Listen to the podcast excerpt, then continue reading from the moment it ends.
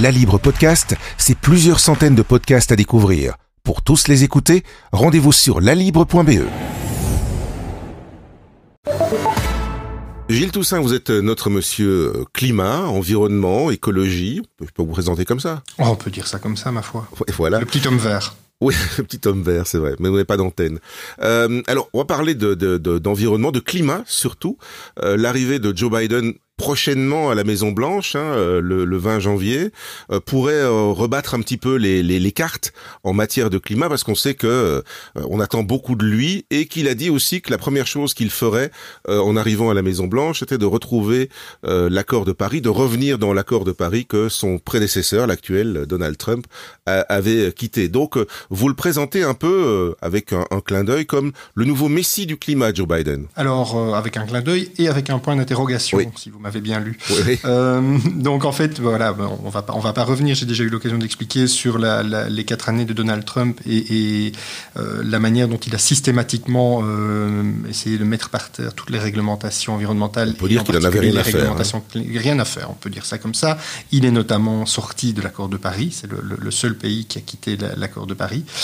Et donc de fait, l'élection de Joe Biden est accueillie avec un, un, énorme soupir de soulagement dans, parmi un peu tous les acteurs qui se préoccupe de la lutte contre le réchauffement climatique.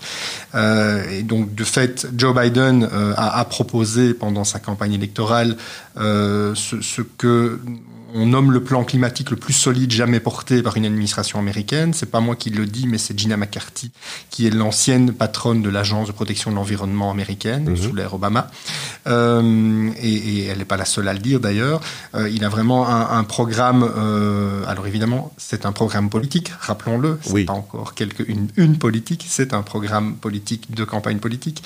Un programme, mais qui listait toute une série de mesures vraiment ambitieuses. On peut citer les, les, les deux les deux mesures génériques, c'est d'une part que les États-Unis atteignent la neutralité carbone en 2050 euh, et que la production électrique américaine soit totalement décarbonée d'ici à 2035. Donc totalement décarbonée, ça veut dire quoi? Ça veut dire plus déploiement massif des, déploiement massif, c'est un peu plus compliqué que ça. Déploiement massif des énergies renouvelables, euh, réduction des aides fédérales aux producteurs d'énergie fossile, maintien de centrales nucléaires existantes, voire développement de petits réacteurs de nouvelle génération, mmh. euh, ou encore l'implantation de nouveaux dispositifs de capture et de stockage du CO2. Ça veut dire quoi? Ça veut dire que vous pourriez peut-être encore avoir quelques centrales fossiles résiduelles, mais on, on, crée des dispositifs qui permettent de capter le CO2 et de le stocker. Ça peut être planter des arbres, ça peut être d'autres schémas industriels euh, qui sont en train de L'envoyer dans le sol, etc. Il y a mais plein de choses qui voilà. ont déjà été essayées. Oui, ou utiliser le CO2 pour faire d'autres choses. La question, c'est euh, essentiellement la question du prix.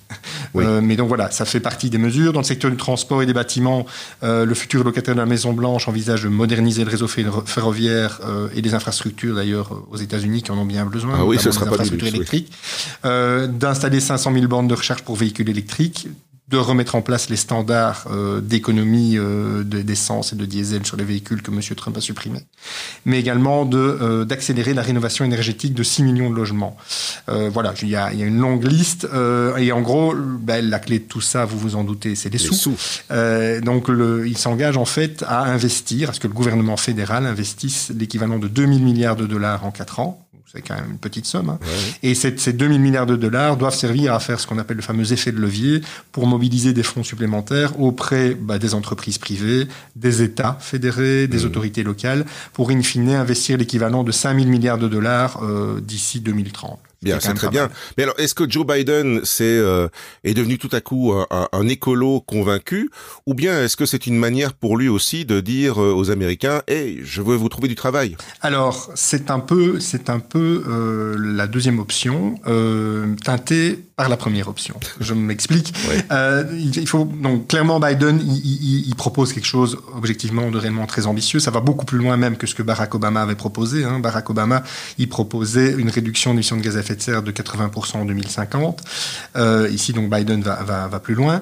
Euh, mais surtout, il, son, son, programme se, comment dire ça, est marqué par le fait qu'il veut que la politique climatique à l'opposé complètement de ce que faisait Donald Trump, devienne un véritable projet de société qui est transversal, qui est inscrit au cœur d'un peu toutes les politiques américaines et surtout de la politique de relance économique, euh, parce qu'aux États-Unis comme ailleurs, ben, la pandémie de Covid-19 a laissé des traces, oui. hein, il y a beaucoup de gens au chômage. Et donc l'idée, c'est vraiment de faire des efforts qui vont aider à réduire les émissions de CO2, donc pousser tout ce qui permettra de réduire les émissions de CO2 et et, le, et est important, en même temps de créer des jobs, effectivement. Donc c'est un win-win. C'est une espèce de win-win. Il faut savoir effectivement euh, que, que, Joe Biden euh, n'a jamais été Donald Trump, mais n'a jamais non plus été, comme vous l'avez dit, un, un, écologiste de la première heure, euh, et que son programme s'est fortement musclé durant les primaires démocrates parce qu'il y avait l'aile gauche, notamment incarnée par euh, Alexia Ocasio-Cortez ou Bernie Sanders, qui, qui l'a poussé à prendre des mesures climatiques beaucoup plus ambitieuses que ce qu'il envisageait au départ. Donc il a un petit, un petit coup de pouce dans, dans le dos, ouais. mais très clairement aujourd'hui, euh, et c'est vraiment le, le contre-pied de Donald Trump, l'idée c'est que la politique climatique comme en Europe d'ailleurs, n'est pas vu comme un obstacle, mais plutôt comme la voie de la relance en disant bah, puisque tout est par terre, essayons de reconstruire, mais reconstruisons autrement en tenant compte euh, des, des, des, limites euh, de, de, la planète en termes environnementaux. En tout la, cas, la, la voie de l'innovation aussi, de relancer aussi la, la recherche. Mais effectivement, c'est plutôt euh, misé sur la clé de l'innovation technologique. Ça passera aussi par des changements de comportement, il ne faut pas se faire d'illusions, mais clairement ici, le, le but, c'est de miser sur l'enthousiasme le, et, et, et la capacité technologique technologique des Américains. Alors le retour dans l'accord de Paris, c'est si important que ça ou c'est symbolique? Alors, c'est les deux.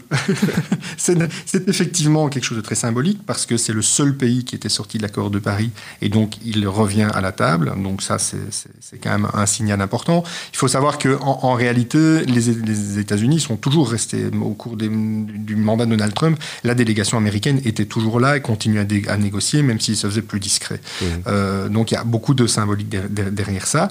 Euh, le fait est, c'est que le pari de Donald Trump, c'était que d'autres pays allaient le suivre. Ça n'a pas été le cas. Donc sur ce plan-là, l'effet domino qu'il espérait n'a pas marché. Donc le retour des États-Unis est un élément positif.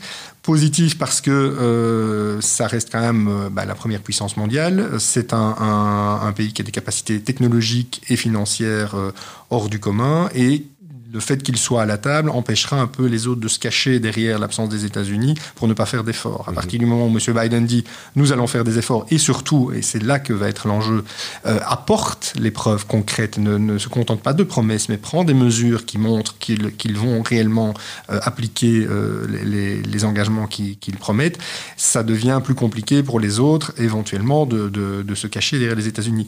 On notera d'ailleurs au passage que la Chine a annoncé avant l'élection américaine qu'elle se fixait elle-même. Personne ne s'attendait à cette annonce. Euh, L'objectif de neutralité carbone un petit peu plus tard que 2050, mais c'est pas anormal venant de la Chine, euh, mais plutôt en 2060, avec un pic de ses émissions en 2030, donc plus, plus rapidement qu'attendu. Donc on peut, on peut euh, supposer que le gouvernement chinois a un petit peu anticipé l'élection de, de M. Biden. Donc voilà, clairement, le retour des Américains à l'accord de Paris, ça peut vraiment permettre de redonner du souffle à celui-ci, de redynamiser, mais il ne faut pas croire qu'il va suffire d'apparaître, de claquer des doigts et, et, de dire salut les copains, euh, on est de nouveau là et on va aller, on va aller de l'avant tous ensemble. Ils ont quand même largement euh, abîmé la, la, la confiance qu'on pouvait avoir en eux. Ça ne se limite pas d'ailleurs au cadre des négociations climatiques, hein, c'est dans, dans, énormément d'enceintes internationales. Et donc ils vont devoir donner des gages. C'est notamment Jonathan Pershing, l'ancien envoyé spécial pour le climat de Barack Obama, qui disait que s'ils veulent devenir un, un, un, redevenir un leader crédible, ben, il va falloir qu'ils apportent les preuves qu'ils qui sont ce leader. Et ces preuves, ça passera aussi par des aides, notamment des aides financières aux pays en voie de développement euh, et de, l'assistance technologique aux pays les moins développés pour les aider euh, à, s'adapter justement aux, impacts du réchauffement climatique qu'ils sont les premiers à subir alors qu'ils en sont les moins responsables. Euh, les États-Unis, on l'a dit, vont faire des, efforts. Tout le monde doit faire des efforts. Est-ce que malgré tout, c'est quelque chose qu'on on peut déjà euh, chiffrer Est-ce qu'ils ont les moyens de leurs ambitions? Alors les moyens de leurs ambitions, vu les sommes qu'ils veulent mettre sur la table, euh, on a envie de dire que oui. Euh, la, crédibilité technologique, la plupart des, des études, des évaluations qu'ils ont faites disent également, après, moi je suis pas un super ingénieur, mais je vais faire confiance aux gens qui font ces études et qui sont des super ingénieurs, qu'effectivement, euh, technologiquement, ce qui est mis sur la table est crédible. Après, euh, bah, dans, le, dans le vrai monde, rien n'est jamais aussi simple. Hein. Il y a des bras de fer politiques, des bras de fer idéologiques, euh, il y a des intérêts géopolitiques qui sont, qui sont différents. Donc, il faut voir effectivement comment tout ça va pouvoir se mettre en place. Est-ce que euh, M. Biden disposera également d'une majorité au Sénat américain, ce qui n'est pas encore certain à l'heure actuelle, auquel cas, bah, ça devient plus compliqué pour lui, pas impossible, mais plus compliqué d'appliquer son programme. Oui, parce qu'il va devoir se trouver des alliés dans les deux parties, évidemment. Il devra effectivement se trouver des, des, alliés dans les deux parties. Bon, ceci dit, je pense que vu, vu l'état de fracturation de la société américaine, quel que soit le scénario, le but de M. Biden, c'est d'essayer de recoller les morceaux et d'arriver à recréer du consensus. Mais donc le climat ici est vu comme de nouveau un, vecteur qui doit aider à recréer ce consensus. Euh, après, mais prenons un exemple très concret, l'industrie du charbon aux États-Unis euh, est, en, est, en, train de décliner. Euh, Donald Trump n'a pas pu arrêter ce déclin simplement parce qu'elle n'est plus compétitive. Euh, je ne pense pas que M. Biden va euh, frontalement du jour au lendemain dire on ferme toutes les centrales au charbon, mais par contre il va mettre effectivement en place des plans qui permettent une transition et qui permettent à ces travailleurs qui dépendent de ça, à ces familles qui dépendent de cette activité, mais de se reconvertir ou bien d'obtenir des aides qui leur permettent de conserver un niveau, un niveau de vie décent. Donc il y, a énormément de, paramètres qui entrent en, ligne de compte. ça doit se faire avec les gens, pas contre eux, quoi. Euh, avec les gens, pas contre eux, certainement. Et puis, c'est pas simplement euh, penser qu'on arrive et qu'on applique un plan de développement technologique et, que tout est réglé, les amis. C'est évidemment beaucoup plus compliqué que ça à mettre en œuvre. L'objectif de, de 1,5 degré, c'est toujours l'objectif. Donc, euh, c'est atteignable? Alors l'accord de Paris dit effectivement que le but c'est d'essayer de limiter la hausse de la température moyenne mondiale euh, à, un maximum de plus de degrés et idéalement de tendre vers 1,5 degré. La plupart des, scientifiques disent aujourd'hui qu'il y a même très très très intérêt à ce que ce soit 1,5 degré quand on voit les, impacts déjà visibles aujourd'hui. Euh, est-ce que c'est atteignable? Bah, Si on est tout à fait honnête, euh, au moment où on se parle, on peut dire que l'affaire n'est pas euh, très très bien engagée. Hein. On voit, il y a un rapport là qui a été publié aujourd'hui euh, du réseau Climate Transparency qui montre que ben, l'an dernier, les émissions des, de gaz à effet de serre des pays du G20 ont légèrement reculé en 2019. C'est une bonne nouvelle. Hein. Le G20, c'est grosso modo 75% des émissions mondiales. Hein. Mmh. donc voilà. Mais on n'est pas pour autant sur la trajectoire qui nous met vers l'objectif de 1,5 degré.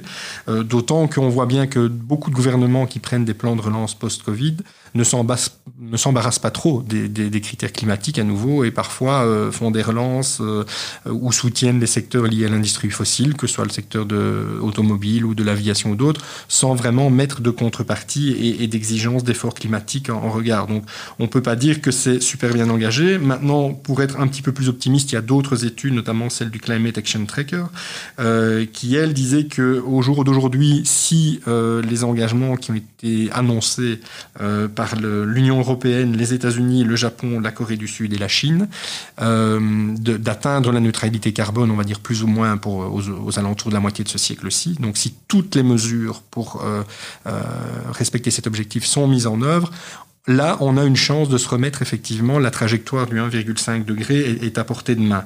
Euh, parce que ces pays, ensemble, à E5, ben, c'est à peu près 50% des émissions mondiales de gaz à effet de serre. Euh, pour donner encore une autre petite échelle, hein, euh, c'est que si Joe Biden met en œuvre, lui, toutes ses promesses de campagne, eh bien, les États-Unis, à eux seuls, ça permettrait de gagner un tout petit gain de 0,1 degré euh, d'ici la fin de ce siècle. Donc ce serait toujours ça de prix. Mais vous voyez comme ça, ça paraît pas grand-chose pourtant. Ça paraît pas grand-chose, non, non. Et donc c'est vraiment, ça montre la nécessité d'un effort absolument collectif, euh, parce que personne n'y arrivera tout seul. Ça, c'est vraiment quelque chose qui doit être fait en commun. Ben voilà, euh, on verra euh, à l'autopsie à partir du 20 janvier alors. On verra ça, on verra, on peut attendre avant le 20 janvier puisque le 12 décembre il y a un événement euh, qui est organisé par les Nations Unies et le gouvernement britannique, donc qui devait accueillir normalement le, 26e sommet climat des Nations Unies, hein, qui devrait se tenir pour le moment, qui a été reporté à l'année prochaine en raison de la pandémie de Covid, mais ils vont quand même faire un événement le 12 décembre qui entre guillemets, fêtera les cinq ans de l'accord de Paris. Et donc, il y aura sans doute des grandes déclarations. On espère déjà que M. Biden, il en a déjà fait, mais fera une déclaration un petit peu euh, encourageante euh, dans ce sens-là. On espère effectivement, il l'a dit, que dès son investiture, euh, le 20 janvier, il rejoindra l'accord de Paris et que dans les six mois qui suivent, il fera des nouvelles promesses d'engagement des efforts des États-Unis à l'horizon 2030 déjà, donc de, de, rehausser les ambitions. Alors, on, on espère qu'il annoncera quelque chose comme une réduction de, on va dire, réduire 45-50% des émissions de gaz à effet de serre des États-Unis euh, en 2030 par rapport à 2005. Donc ça, c'est quelque chose qui permet de se remettre sur une trajectoire ambitieuse. Euh, donc voilà, on verra. Il faut rester prudent. Hein. La COP 26 l'année prochaine sera certainement un peu comme l'accord de Paris l'avait été un, moment assez important puisque tous les pays doivent venir avec de nouvelles, euh, de nouvelles promesses d'engagement. Tous les cinq ans, dorénavant, les pays vont devoir venir avec de nouveaux engagements devant, devant leur père.